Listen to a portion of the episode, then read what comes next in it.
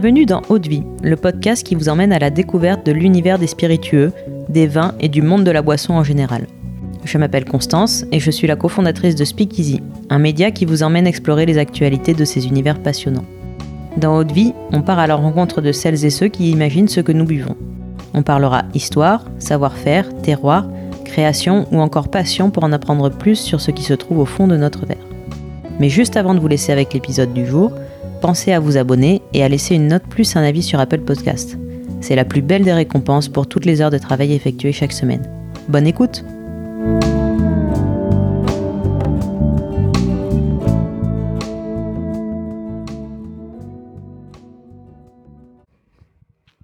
Bonjour, aujourd'hui je suis avec Théo Parent, créateur des rhums arrangés Alto. Donc Alto c'est H-A-L-T-O.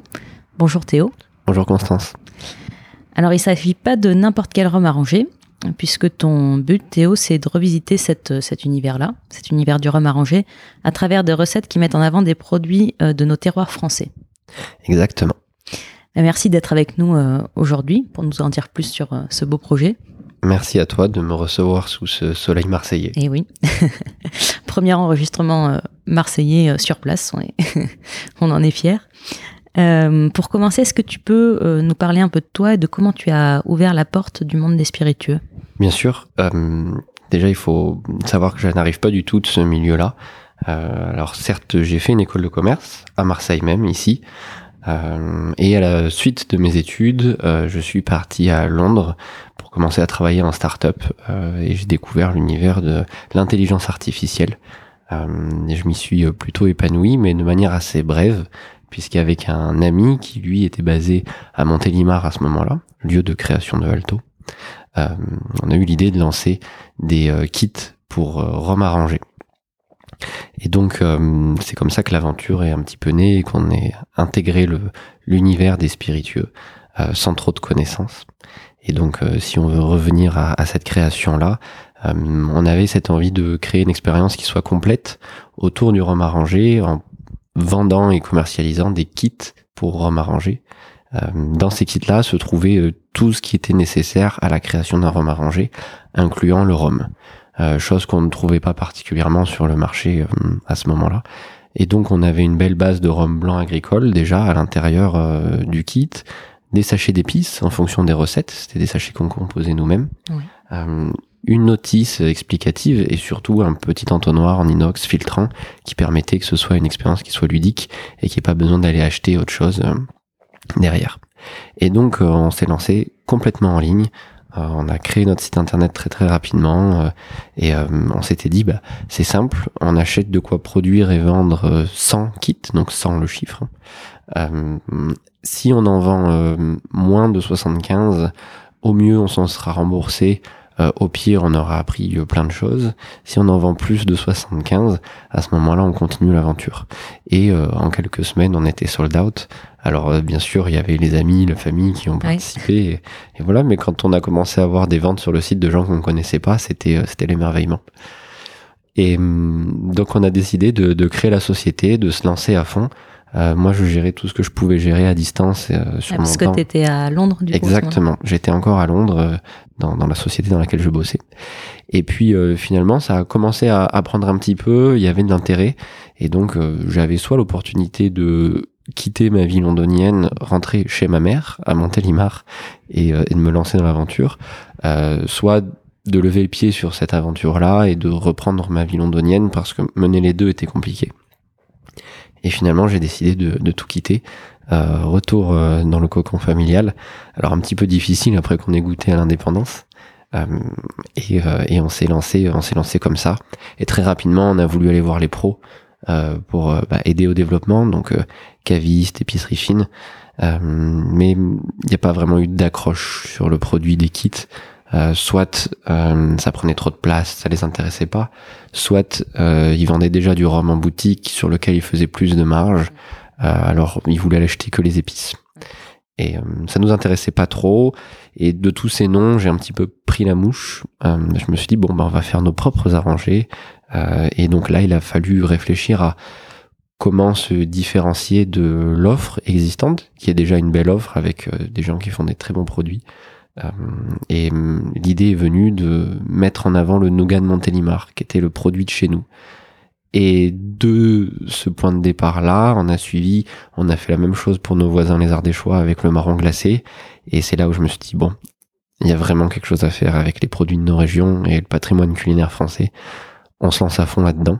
Et donc on a un petit peu continué à développer la gamme. Euh, L'associé avec qui on a créé ça, euh, lui a levé le pied pour rejoindre l'entreprise familiale. Et donc j'ai continué à développer ça euh, seul pendant un bon bout de temps. Et aujourd'hui, on a sept rhums arrangés qui mettent sept régions et sept produits différents en avant, avec du coup une vraie raison d'être. Et euh, on est très complémentaires avec nos, nos, concurrents, parce que ça reste des concurrents, mais voilà. Donc quand on pousse la porte d'un caviste ou d'une épicerie, on vient pas sortir un concurrent, mais on vient se mettre à côté. Ouais, c'est sûr que c'est un produit qui est complètement unique. Il n'y a pas de, il y a toute la place. Exactement, il y a la place, bien sûr. Après, ben, nos, nos, nos, nos partenaires revendeurs, cavistes, ont malgré tout euh, un enjeu de linéaire sur leurs étagères et peuvent pas faire rentrer tout le monde. Mais euh, oui, il y a, y a, de la place et on peut composer euh, avec le marché existant. D'accord. Donc au départ, c'est le, le nougat de Montélimar. Donc tu, tu rentres chez toi. C'était un, un, retour aux sources aussi qui t'a qui t'a donné finalement l'inspiration pour commencer à, à créer cette gamme? Ouais, exactement, un, retour, un retour aux sources. Euh, et, et, et, un goût particulier aussi euh, pour le nougat. C'était, euh, c'était quand même le, le, la friandise de chez moi. Et, et ben, cette envie toujours bah, de mettre aussi des artisans en avant sur chaque produit qu'on utilise. Le nougat, le marron glacé, le canet de Bordeaux. On travaille avec euh, souvent des institutions autant que possible euh, et on les met toujours en avant. Leur nom est inscrit sur la bouteille, sur les pages produits sur le site. Ils sont nommés, il y a des photos. Euh, et donc on essaie de pousser les synergies aussi avec eux. Ok. Et avec qui tu collabores par exemple pour euh, pour tes produits? euh, bah, On peut parler par exemple de du cannelé de Bordeaux qui a gagné le, le prix Épicure euh, l'année dernière, donc qui est un prix qui récompense des produits d'épicerie fine euh, pour les non connaisseurs. on travaille avec la maison Bayardran euh, il y a deux grosses maisons à Bordeaux. Il y a la Toque Cuivrée et Bayardran. Euh, c'est très euh, presque politisé. chacun a sa maison préférée. ceux qui vont préférer la Toque Cuivrée vont avoir des arguments contre Bayardran et, vice versa. mais non, c'est une jolie maison. on, a, on, arrive à faire des bons produits avec avec les leurs et donc on crée des belles des belles synergies. voilà, on a sur une référence. Donc on met en avant le pain d'épices aussi au travers du rhum en avant au travers du rhum arrangé. Donc on a un joli rhum arrangé au pain d'épices d'Alsace. Euh, là c'est une maison alsacienne qui s'appelle Fort Wenger, euh, idem qui est une qui est une institution. Euh, et, et, voilà donc c'est c'est toujours un peu dans cette manière là.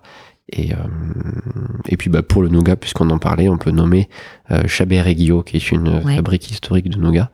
Et il s'avère que euh, jusqu'à mais même encore maintenant euh, c'est notre plus gros vendeur euh, sur euh, le, le rhum arrangé au nougat de Montélimar. C'est à dire que derrière ils nous rachètent nos produits pour le vendre en boutique dans les leurs. Et ils ont ils ont beaucoup beaucoup de trafic surtout l'été en Drôme provençal avec euh, les touristes. Et donc ils nous vendent euh, ils nous vendent bien nos produits ce qui est cool. ça c'est super oui, c'est un beau débouché et... ça permet de s'ouvrir à une distribution qui de base n'est pas forcément la nôtre. Ouais. et donc c'est chouette. Ok super. Et donc alors quels sont les, les sept, euh, les sept produits de terroir euh, dans la gamme? Allez, on les fait dans l'ordre. Donc, on a le nougat de Montélimar, qui est le numéro 1. Ensuite, on a mis l'Ardèche en avant avec le marron glacé.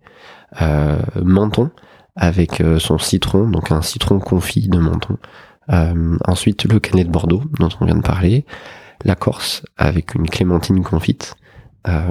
Suite à ça, on a sorti le pain d'épices d'Alsace et le petit dernier qui vient tout juste de sortir euh, euh, en collaboration avec la Folie Douce. Oui. Euh, c'est un rhum arrangé au génépi des Alpes, donc on utilise des des brins de génépi directement euh, qui proviennent de, des Alpes françaises, parce qu'il y a beaucoup de génépi italiens aussi, mais nous on voulait vraiment bosser avec du génépi français, euh, et qui pousse à plus de 2000 mètres d'altitude, c'est une plante sauvage qui est récoltée au, que au mois d'août. Euh, donc voilà, donc ça fait un joli produit très fin. D'accord, c'est parfait en plus pour la saison d'hiver. Oui, tout à fait. Et donc le nom euh, Alto, d'où ça t'est d'où ça t'est venu? C'est un dérivé, euh, un dérivé du mot alt. parce que au travers des recettes, c'est une invitation à faire une halte, marquer un temps d'arrêt pour découvrir ou redécouvrir certaines régions euh, et leurs produits locaux. Ok, donc il y a la notion de voyage aussi dans les... Il y a la notion de voyage, il y a euh, la notion de, de découverte, euh, il y a oui, ces notions-là qui sont bien présentes et, euh, et, et, de découvrir la France et ses produits. Ok, super. Et donc pour trouver euh, tous ces produits, comment tu, tu fais juste un, un, tour de, enfin juste entre guillemets un tour de France en goûtant euh, tous les produits qui te passent euh, par l'esprit ou comment ça se passe? Alors il y a déjà un, voyage, un voyage pour découvrir les produits français. Euh, qui est là aussi euh, depuis ma naissance. Hein. On a toujours un peu bougé en France, pris le train pour découvrir de nouveaux lieux, de nouvelles régions. Donc il y a une première connaissance. Maintenant euh, que c'est mon métier, euh, chaque fois que je vais quelque part, je suis toujours en recherche de produits. Euh, la liste des rhums arrangés que j'aimerais faire est très très très longue. Maintenant, il faut prioriser un en termes de saveur. On a fait des tests qui ne fonctionnaient pas. Euh, tout simplement parce que la saveur du produit se retranscrit pas dans le rhum. Euh, et ensuite, il faut aussi prioriser parce que malgré tout, ça reste une entreprise, il faut qu'on gagne de l'argent. Et donc, euh, il y a des produits qui vont mieux marcher que d'autres sur le papier parce que ils parlent à un plus grand bassin de population. Le cannelé de Bordeaux a une résonance nationale. Euh, il parle au bassin bordelais, mais la région parisienne, tout le, monde. tout le monde connaît le cannelé et c'est un, un, joli produit. Le marron glacé, euh, c'est très connu en Ardèche. Euh, ça reste assez connu, mais ça a une moins grosse résonance. Donc voilà, c'est un, un, antipode, euh, un exemple concret. Et donc parfois on a des produits qui pourraient être très sympas, mais euh, qui parlent qu'à très peu de monde en réalité. Donc il faut prioriser sur un, un, point de vue saveur, il faut que ça soit bon, un point de vue bassin de population aussi, et, trouver, trouver le juste mélange dans tout ça. Voilà, sans trop s'éparpiller. Voilà, le but c'est que la gamme arrive à une finalité d'à peu près une douzaine de produits maximum euh, et qu'on trouve les bons produits, la bonne gamme et qu'on ait quelque chose euh, comme ça sympa à travailler. Après, rien ne nous empêchera de sortir peut-être des éditions limitées ou certaines choses, mais on se dit que 12 c'est bien pour pas trop s'éparpiller.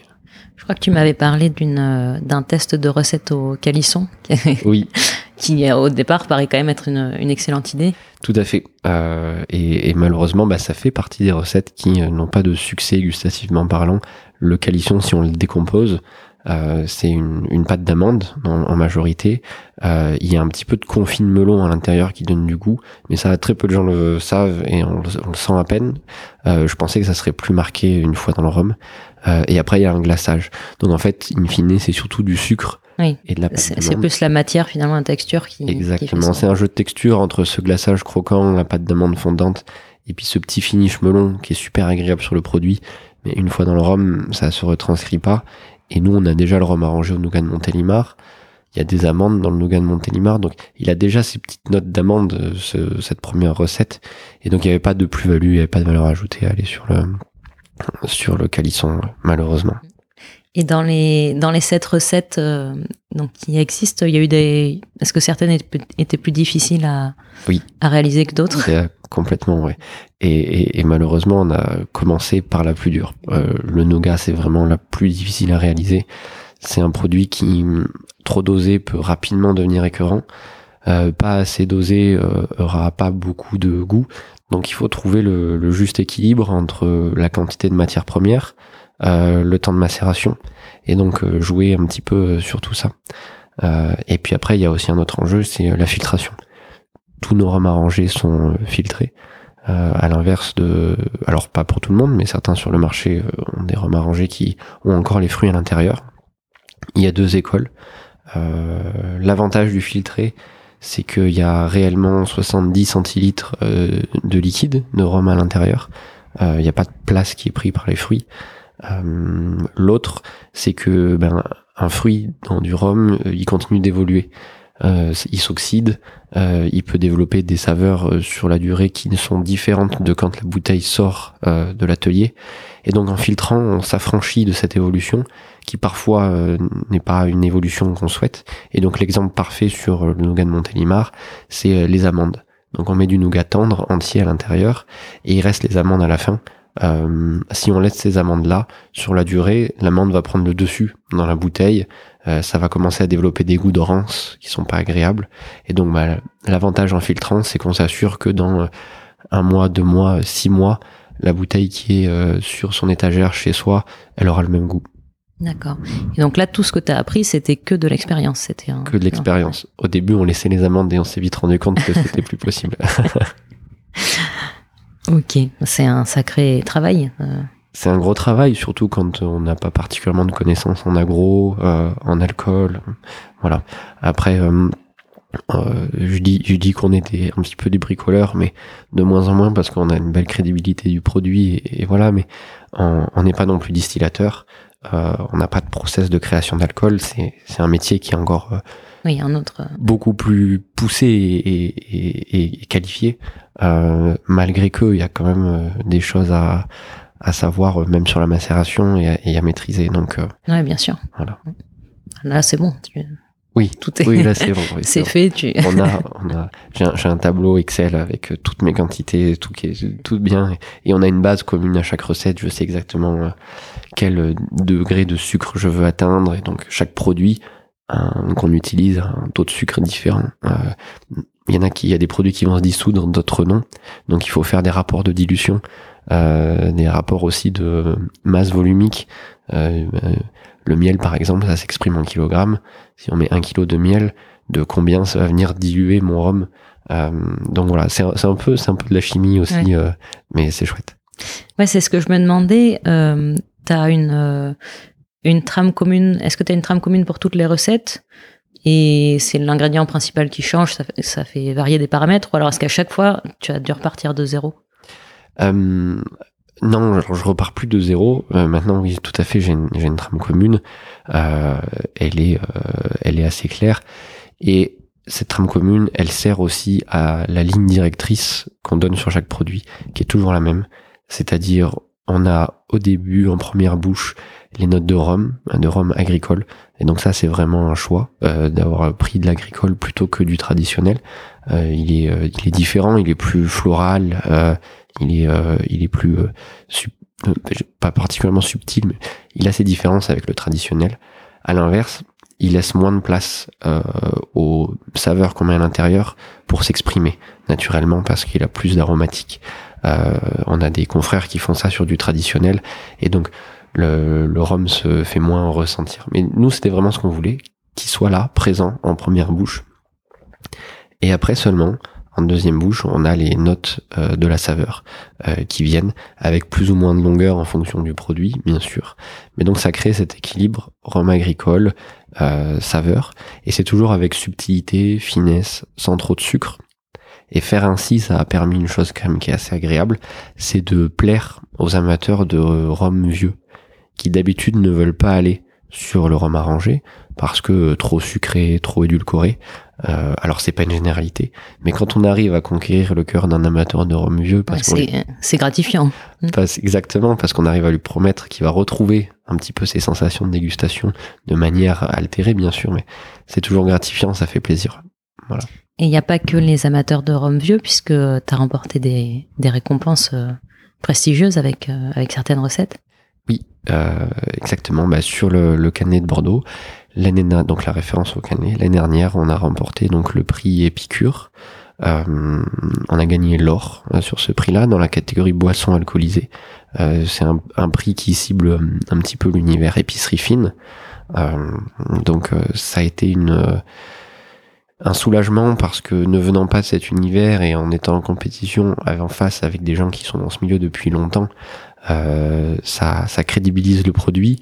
Euh, quand on pousse la porte de euh, cavis, d'épicerie fine pour vendre des rhums arrangés, ils se disent oh non, encore un guignol qui fait des rhums arrangés. Donc on vient à poser un, un, label, un, un, gage de qualité.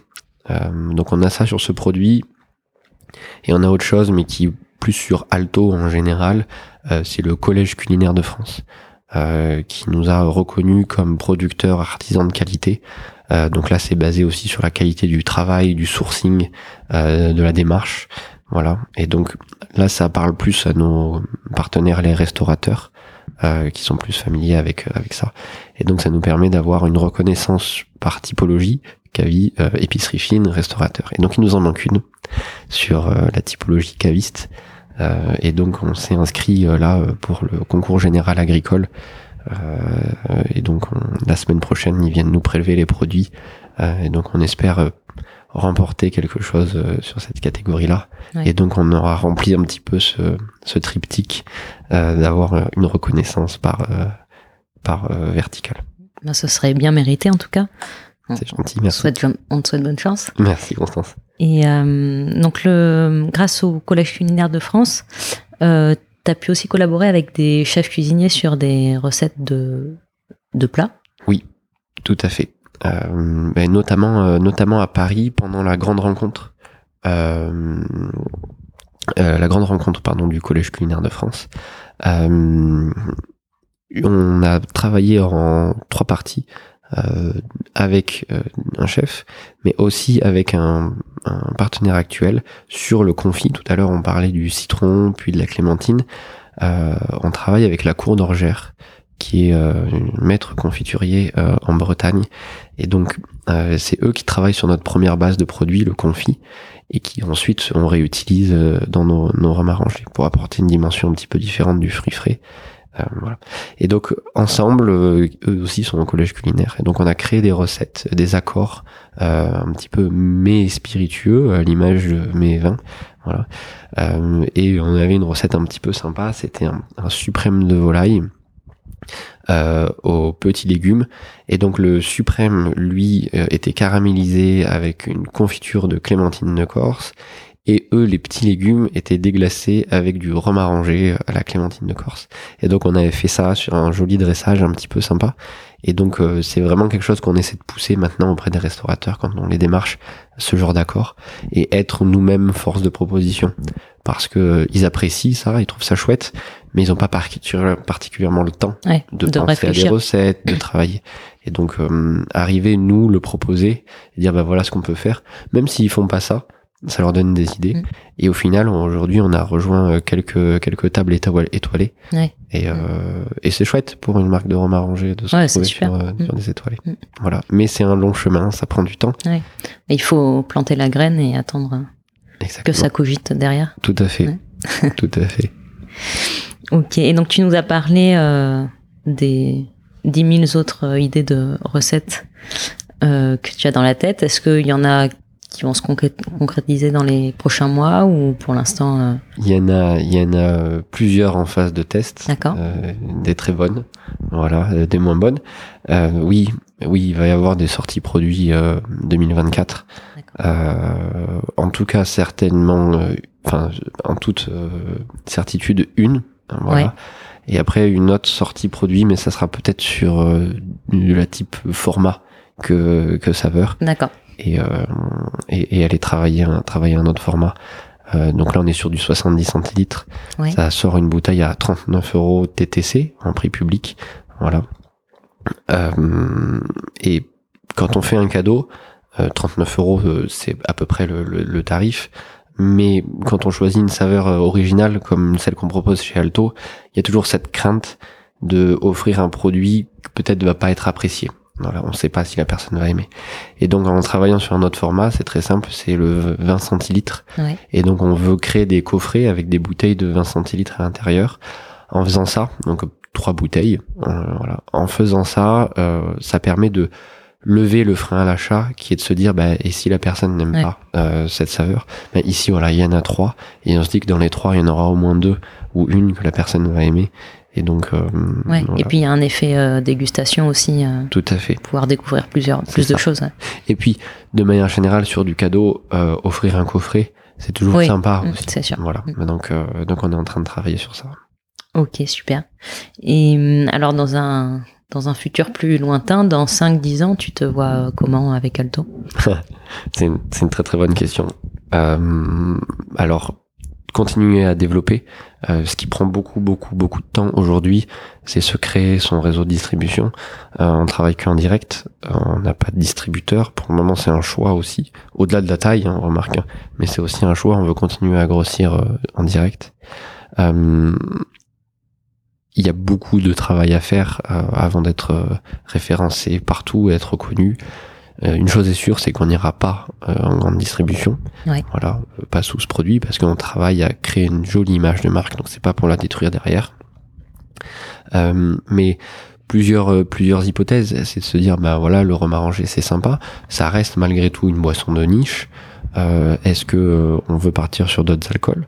Est-ce qu'on veut faire d'autres alcools arrangés Est-ce que on veut euh, créer un ou en tout cas monétiser le réseau de distribution qu'on a mis du temps à se construire en créant une petite entreprise de distribution et en faisant rentrer de nouvelles parties prenantes, soit de nouvelles marques qu'on crée, soit euh, de marques qu'on aime bien et donc on met à disposition notre notre réseau et on le monétise euh, avec des nouveaux produits.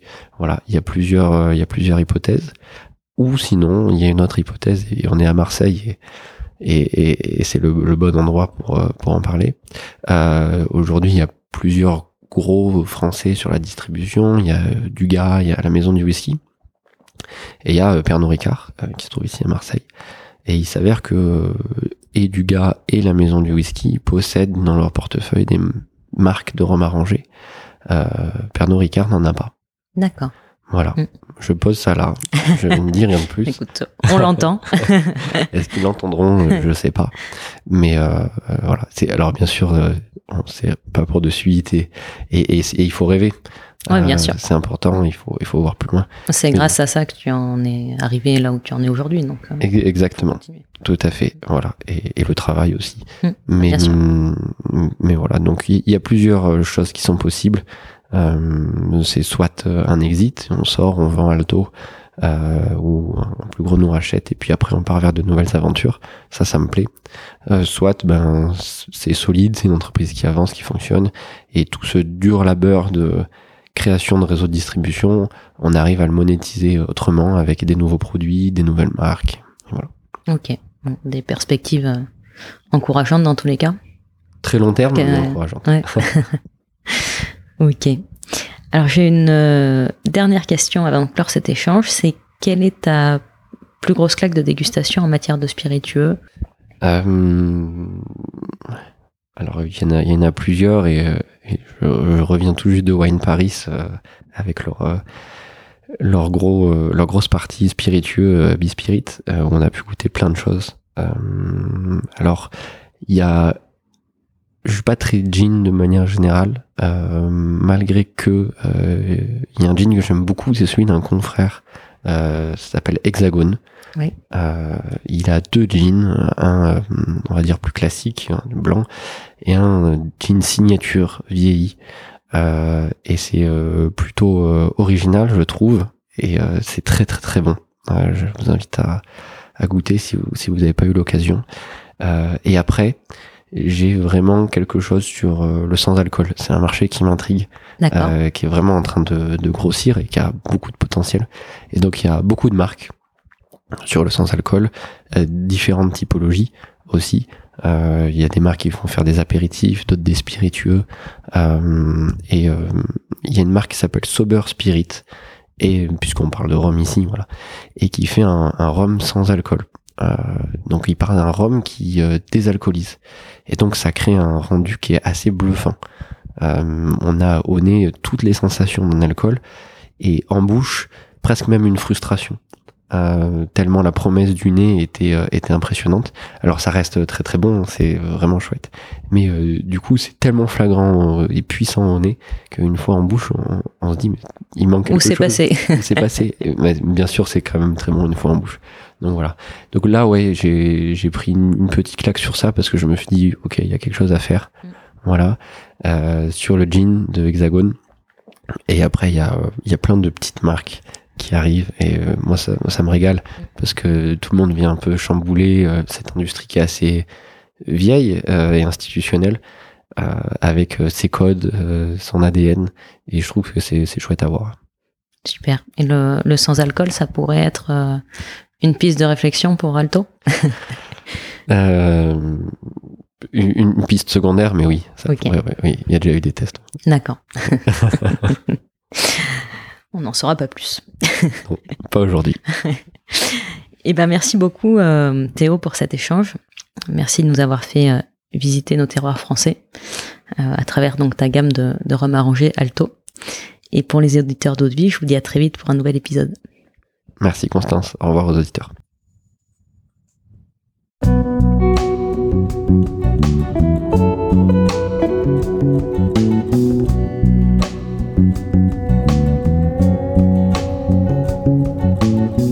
Vie, c'est terminé pour aujourd'hui. Enfin presque. Si vous avez aimé cet épisode, pensez à noter Eau de vie 5 étoiles sur Apple Podcast avec un petit commentaire pour nous encourager. C'est ce qui nous aide à gagner en visibilité et nous encourage à produire toujours plus d'épisodes. Enfin, si vous souhaitez en apprendre plus sur l'univers des vins, des spiritueux et du monde de la boisson en général, rejoignez-nous sur Speakeasy, le lien est dans la description. Merci encore et à la semaine prochaine.